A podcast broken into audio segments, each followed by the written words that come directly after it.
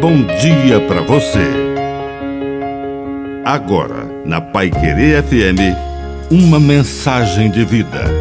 Na palavra do Padre Dirceu Reis. No dia 25 de julho, celebramos o dia de São Cristóvão, o mártir do século III, que estava à disposição do rei Décio.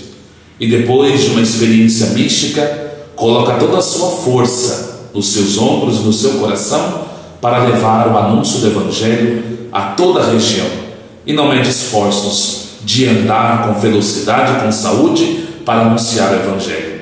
Que São Cristóvão interceda por todos os motoristas e que desça a bênção de Deus Todo-Poderoso, Pai, Filho e Espírito Santo.